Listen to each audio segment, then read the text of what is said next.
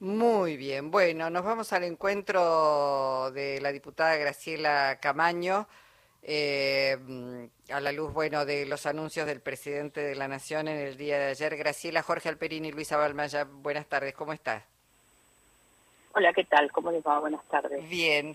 Eh, bueno, nos va muy sorprendidos por la profundidad de las medidas que anunció el presidente de la Nación en el día de ayer, en este decreto de necesidad de urgencia, que a todas luces parecería que eh, tiene el poder absoluto. ¿Cuál es la mirada? Digo, no les dio discurso en la Asamblea Legislativa cuando asumió y ahora prácticamente, eh, digamos, se atribuye una cantidad de facultades porque no es una ley, no es una medida, son leyes, cantidades de leyes, ¿no? Eh, no, y además leyes de fondo.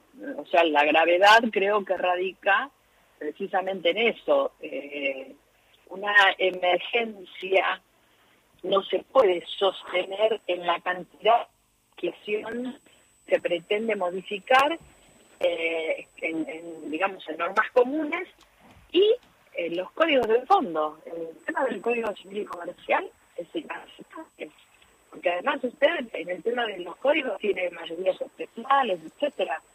Eh, me parece que hay cosas en las que se han confundido enormemente, ¿no? Este, y en un repaso de lo, del alcance de las medidas tenés todo lo que es reforma económica, después tenés todo lo que es reforma del Estado, eh, reformas laborales, que no, es un tema menor, eh, reformas al comercio exterior, eh, sustituciones que se hacen de artículos, eh, reformas en, materia de justicia, y aquí entra el tema de la ley de alquileres y las reformas al Código Civil, las reformas en bioeconomía, donde de un saque se derogaron 10 leyes que están vinculadas al sector agrícola fundamentalmente a las diferentes regiones y a los diferentes cultivos de nuestro país, además de este, promoción industrial y, este, el tema del, régimen de protección del dominio nacional de la propiedad. ¿Y qué se puede hacer, Graciela? Con... Después tener reformas al sistema de salud. Claro, sí, obras sociales y eh, prepagas, sí. Al sistema de telecomunicaciones.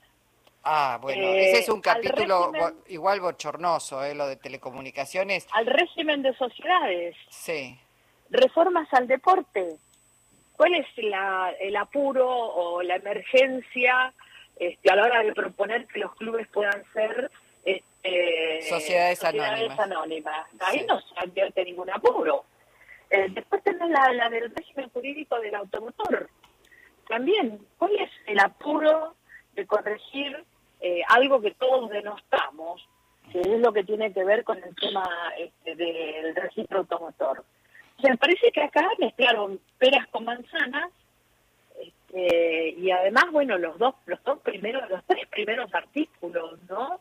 En donde le declaran la emergencia prácticamente a todos, meten en el, agujero del, del mismo mar el tema este, de la seguridad social, o sea, el tema jubilados, y ahí creo que comete un error muy grave porque en esto que él pregona de que le va a sacar la movilidad a los jubilados, no solamente está en contra de la legislación, sino que también está en contra de todos los fallos que tiene dicha la Corte este, en materia de movilidad jubilatoria. O sea, claramente el salario de los jubilados es un salario que tiene que tener movilidad y no tiene que estar al arbitrio de un número que pone el Poder Ejecutivo. Tiene que ser algo automático, lo dicen los fallos de la Corte.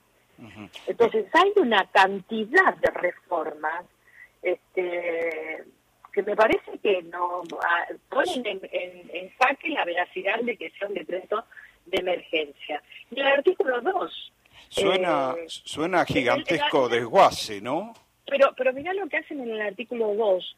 Eh, en el artículo 2 eh, se auto-otorga una delegación, porque se supone que una delegación es algo que te da el que tiene la autoridad para realizar. O sea, en materia legislativa es el poder legislativo el que delega muchas veces en el poder aunque la reforma del 94 claramente dejó expreso, incluso hasta con una cláusula transitoria, que es cómo se tenían que tratar todas las delegaciones que habían habido hasta ese momento y la prohibición de las delegaciones este, del Poder Legislativo en el Ejecutivo. Entonces, él en el decreto de necesidad y urgencia se delega facultades, se autodelega facultades. Después, cuando habla en el artículo 3, de, hace todo un paraberido de lo que tiene que ver con el liberal, la libertad de mercado, todo lo demás, y te remite eh, al acuerdo del Mercosur, te remite a la OMC el OMC es un organismo regulación. este, tiene regulación, puede hacer desde ahí. Y después se remite eh, a la OCDE. Ahora, eh, Graciela... Que no tenemos un convenio firmado. El dicho sea de paso, no sé cómo lo hizo la eh, canciller que estaba en Francia para firmar el DNU, ¿no? También eso es una pregunta que hay que hacerse. Bueno, digo, ante semejante barbaridad que estás eh, explicando con muchísima claridad y haciendo mucha docencia para, digamos, nuestra audiencia, ¿qué, ¿cómo se desanda esto? ¿Qué es lo que puede hacer el Parlamento? Eh, porque la verdad es que es una tropelía. Mira, yo eh, creo que acá eh, tiene que actuar la justicia. ¿Por qué? Porque eh, este tipo de legislación, dentro de los límites que corresponden, tiene una ley que es la que la regula y que establece un mecanismo que es bastante sinuoso y poco democrático para la aprobación. Hay una comisión bicameral en el Congreso, que es la que la examina a la norma. Y después se tienen que este, expedir ambas cámaras respecto a la emergencia. O sea, vos lo que examinás no es el fondo de la cuestión, vos examinás si estas cuestiones hacen a una situación de er, emergencia o de urgencia. Acá claramente hay un montón de cosas que no tienen nada que ver con la emergencia. Pongo, por ejemplo, el tema de la transformación que se pretende hacer a los clubes como sociedad anónima. Evidentemente ahí no hay ningún tipo de emergencia. Ahí, y esto corre por mi cuenta, lo que hay es un agradecimiento a Mauricio Macri por haberle prestado gran parte de su funcionario para terminar de armar un gabinete. Eso corre por mi cuenta, pero digo, no hay urgencia, es un proyecto viejísimo de Mauricio Macri, transformar a los clubes en sociedades anónimas. Claro, pero vos acá lo que tenés que hacer, el Congreso lo que tiene que hacer es examinar si el contenido de este decreto efectivamente responde a una situación de necesidad y urgencia. Claramente el contenido de este decreto no responde a eso, responde a un programa político que el presidente debe tener la capacidad política de desarrollarlo en los acuerdos parlamentarios a lo largo de su función. Ahora, no tiene absolutamente nada que ver esta pieza normativa con un decreto de necesidad y urgencia. Yo no voy a poner entera de juicio el contenido, porque en el contenido seguramente va a haber diputados que estén a favor de algunas cosas, diputados que estén en contra, pero en el examen que debe hacer el Congreso respecto a si esto se ciñe en el análisis de constitucionalidad política, que es lo que hace el Congreso, a un decreto de necesidad de urgencia, claramente no lo es.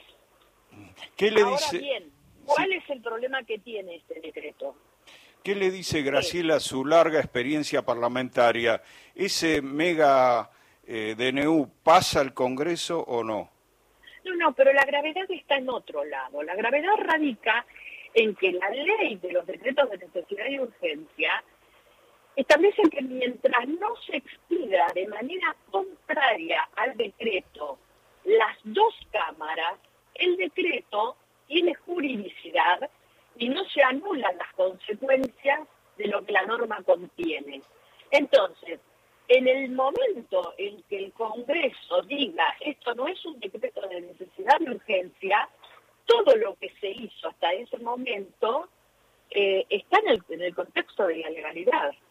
Y me parece que ese es el problema más grave que tiene por eso señalás que debería la justicia rápidamente pronunciarse en esto, pero la justicia ya conocemos a la justicia argentina. Para algunas cosas es muy veloz y para otras no. No, el problema serio que tiene la justicia, porque también hay que poder comprender cómo funcionan cada uno de los poderes. Que vos acá tenés que ser un particular damnificado por el decreto para ir a la justicia y que la justicia te diga si venga señor que le atiendo el caso. ¿Me entendés? ¿Y quién es el particular damnificado acá? Acá hay un montón de particulares damnificados, pero tiene que ser alguien a quien el decreto le está ocasionando un daño. Bueno, esto ya hay algunas personas que se han presentado, veremos qué es lo que se dice. Este, pero el problema más serio es ese, de la manera en que se hace abuso de una norma,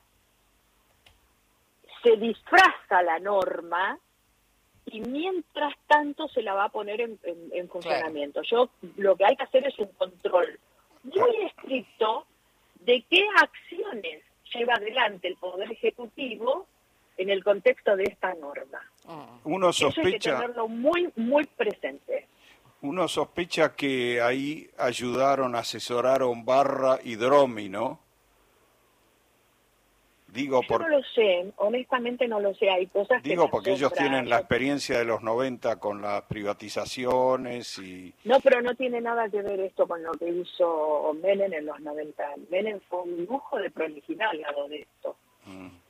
Y de, y de, digamos, este respeto político, porque de última, Menem construyó una mayoría en el Parlamento, que fue la que aceptó las normas que él fue mandando no hubo una ley grande.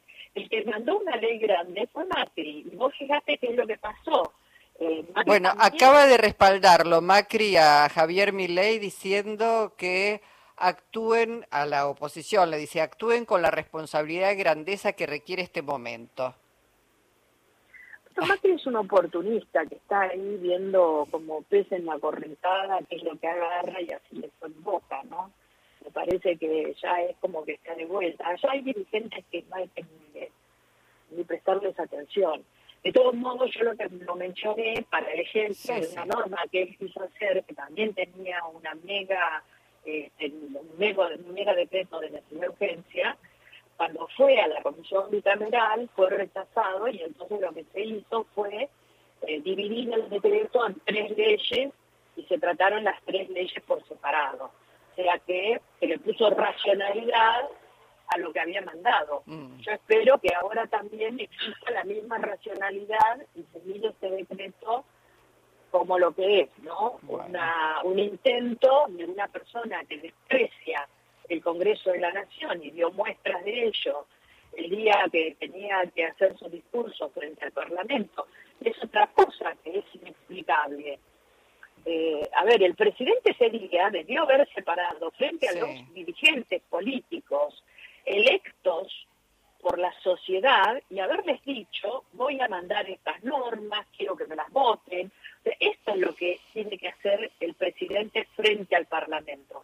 Sin embargo, él eh, aceptó la gestualidad, porque es indudablemente una persona que ha hecho de la gestualidad una, un, activo político y lo usa y abusa. Sí, bueno, eh, Graciela, gracias eh, por la posibilidad de que escuche la audiencia de Radio Nacional todas estas explicaciones y, bajar un poco a tierra lo más técnico que significa entender a las leyes. Muchísimas gracias. Eh. Gracias a ustedes. Hasta pronto. Graciela Camaño.